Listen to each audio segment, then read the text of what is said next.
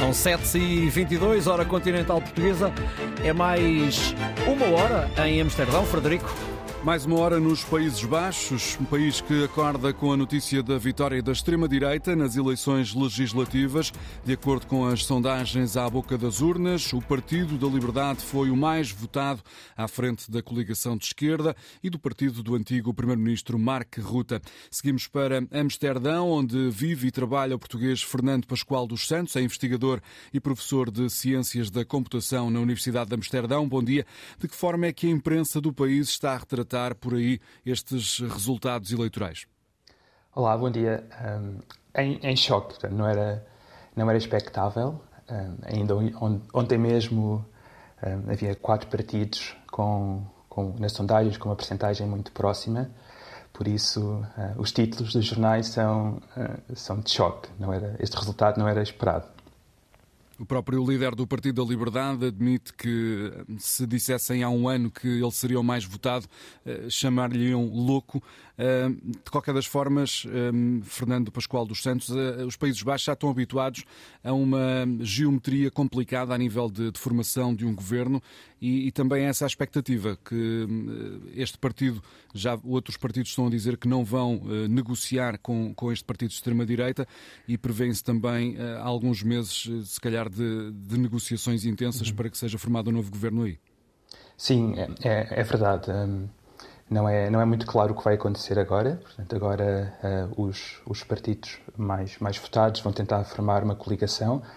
Uh, existe uma novidade que, ao contrário do, de que uh, Mark Rutte uh, sempre declarou que nunca faria nenhuma coligação com, com este partido de extrema-direita, agora parece haver mais alguma abertura pelo partido, pelo, pelo VVD.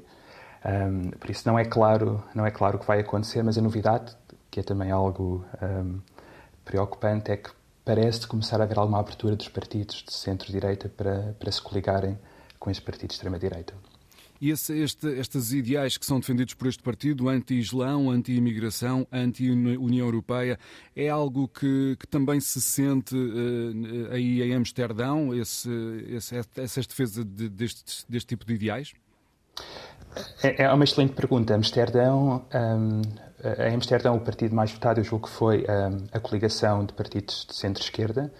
Um, a Câmara Municipal de Amsterdão, a, a, a, Presidente da Câmara é, é, de um destes partidos de coligação de extrema-esquerda. e o partido de extrema-direita foi mais votado nas zonas rurais, fora de Amsterdão. Portanto, eu acho que julgo que o clima em Amsterdão vai ser, vai ser de choque. Em Amsterdão existe também uma porcentagem muito grande de um, de pessoas um, islâmicas, de imigrantes, um, por isso não se sente esse ambiente de extrema-direita, digamos. Uh, vamos ver o que acontece. Como referiu Fernando Pascoal dos Santos, é investigador e professor na Universidade de Amsterdão. Há também um assunto que tem dado que falar aí nos Países Baixos, que é uma proposta de lei para que as universidades dos Países Baixos passem a dar menos aulas em inglês e mais aulas em neerlandês. Uh, exato, de certa forma está muito ligado também ao resultado das eleições. Isso foi uma proposta ainda do anterior eh, governo e hum, a proposta é que, pelo menos ao nível de licenciatura, dois terços dos programas sejam lecionados em holandês. E neste momento há, há programas que são completamente em, em, inglês, o que atrai muitos estudantes internacionais, muitos docentes internacionais e que tornam a Holanda muito atrativa para, para estudantes que querem vir para aqui estudar inglês. Portanto, agora com, este, com o resultado das eleições, é muito provável que esta proposta volte a ser discutida, que seja até, até aprovada, o que, vai, o que vai limitar muito o, o acesso de estudantes internacionais ao ensino superior na Holanda.